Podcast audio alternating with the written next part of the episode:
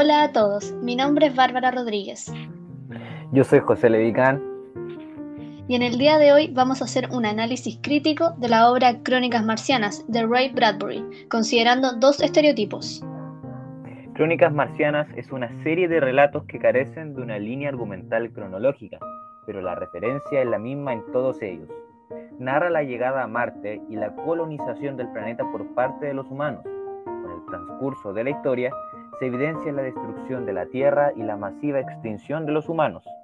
Trata temas como la guerra, el impulso autodestructivo, el racismo y la pequeñez del hombre ante la naturaleza. El autor de estos profundos relatos es Ray Bradbury, novelista, poeta y escritor estadounidense de misterio, del género fantástico, terror y ciencia ficción, ganador de múltiples premios y conocido por sus destacadas obras, Crónicas Marcianas, El Hombre Ilustrado y Fahrenheit 451. El tema a tratar en este podcast será la autodestrucción entre seres humanos, predominantemente presente en la obra.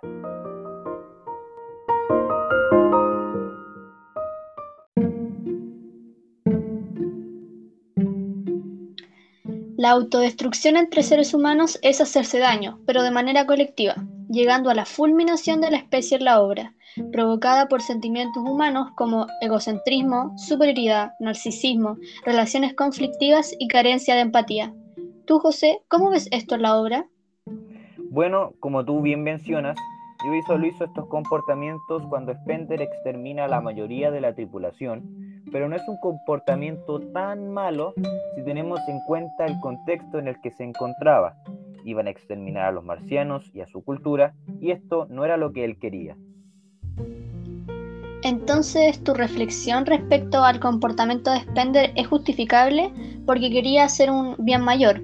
Sin embargo, a mi punto de vista, su conducta fue algo extrema, porque para mí las cosas primero se deben dialogar, pero en este caso, a pesar de que él trató de decir lo que pensaba, su tripulación no lo escuchó.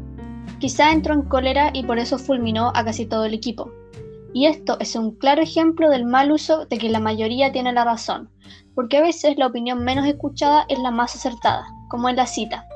Al fin y al cabo, ¿quiénes somos nosotros? La mayoría tiene razón, ¿no es así? ¿Es posible que un hombre tenga razón aunque el resto del mundo opinen que ellos tienen razón? Reflexionando de una forma cautivadora una furtiva verdad. ¡Wow! Tienes toda la razón. Spender quizás era el más cuerdo de todas las personas que estaban en ese momento, pero sus amigos lo tomaban por loco. Siguiendo con tu pregunta, también evidencio la autodestrucción cuando empiezan los conflictos nucleares en la Tierra, lográndose evidenciar relaciones conflictivas y carencias de empatía.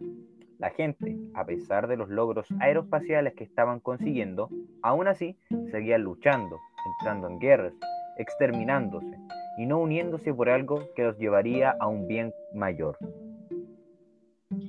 Lo que tú dices me parece correcto, porque al ocurrir un evento catastrófico para todos los humanos, en vez de solucionarlo como una unidad, cada uno se manifestó en sus propios intereses y dejaron a los demás a su suerte.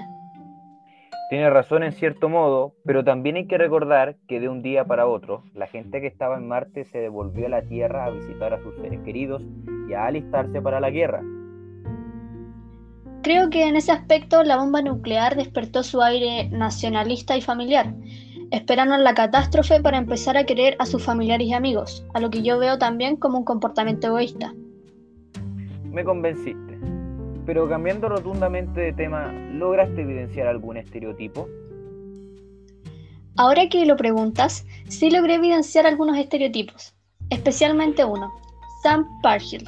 Mira, Sam estaba en su puesto de hot dogs y de la nada llega un marciano volando, con la intención de hablar con él, a lo que Sam Parhill responde matándolo. O sea, por favor.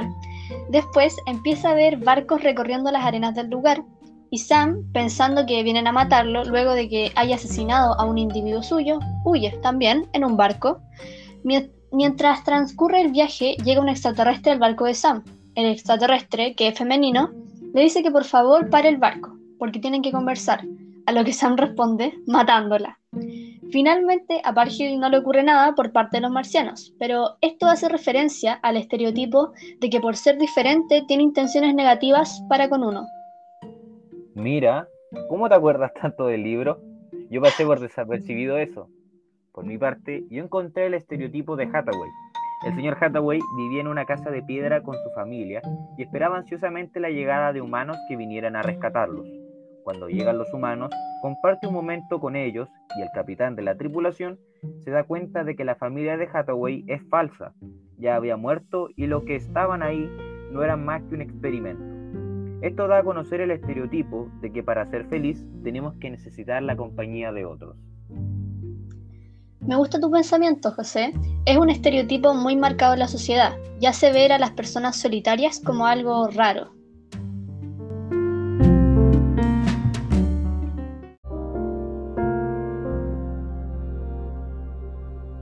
Y al conversar estos temas, Bárbara, ¿qué te pareció la obra? Bueno, José, por mi parte a mí me gustó el libro y lo que trata de transmitirnos, porque a pesar de relatar un mundo de ciencia ficción, los temas que trata el autor son totalmente reales, como lo es la vida misma. Te leo una cita. Los hombres de Marte comprendieron que si querían sobrevivir, tenían que dejar de preguntarse de una vez por todas para qué vivir. La respuesta era la vida misma. Esta cita me causa mucha satisfacción, porque por primera vez en mucho tiempo estoy de acuerdo con la mirada filosófica de la vida, y con, no con esa idea fantástica de que todos tenemos un propósito en esta.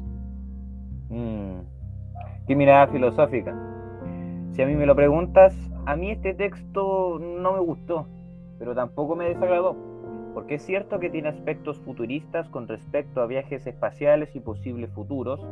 Eh, la forma en que está relatado el texto me disgusta, pero varias veces, porque varias veces me pierdo la lectura y el tener crónicas mm, no puedo saber la verdad absoluta. Solo sé la mirada de las personas que estaban ahí. No existe un narrador omnisciente que me escriba toda la obra. Sin embargo, hay una cita que me gustó. Para el norteamericano común, lo que es raro no es bueno. El ser humano tiene un impulso biológico de alejarse de lo que no conoce, porque lo percibe como raro. ¿Qué pasa? Que el ser humano se aleja tanto de lo que no conoce hasta tal punto de exterminarlo. Pero, ¿qué pasa si lo hubiese conocido? Qué interesante, ¿eh? me encanta tu reflexión. Tienes una visión muy abierta de lo desconocido. Cambiando de tema, ¿cuál fue tu experiencia estética al leer la obra? Bueno, a decir verdad, la experiencia estética que experimenté fue el asombro la ciencia ficción ya te da un impulso para asombrarte, pero al ver los comportamientos humanos y marcianos quedé estupefacto. No pensé que se pudiesen determinar tales conductas. ¿Y tú, Bárbara, cuál fue tu experiencia estética? Bueno, mi estimado, mi, mi experiencia estética frente a esta gran obra fue la intriga, porque al pasar las páginas me iba entrando más en los sentimientos y emociones de los personajes, pudiendo comprender por qué actuaban de tal forma criticando y reflexionando sobre su accionar, tratando de entender y comprender antes de juzgar. Yo invitaría a todas las personas a que lean este libro, a pesar de que no me gustase tanto, porque trata temas mucho más profundos que ciencia ficción, la guerra, la autodestrucción y la falta de humanidad. ¿Recomendarías este libro, Bárbara? Sí, lo recomendaría, pero solo a las personas que quieran hacerse conocedores de una nueva perspectiva de la humanidad. Y ustedes, queridos auditores, ¿qué pasaría si un día viajan a un planeta y ven un marciano? ¿Le dan la oportunidad de hablar o se alejarían? ¿Tendrán el coraje para hacerlo? Bueno, hasta aquí el podcast. Muchas gracias por escuchar. Nos vemos en un próximo episodio que tratará de la Guerra de los Mundos y de la Naranja Mecánica. Hasta pronto.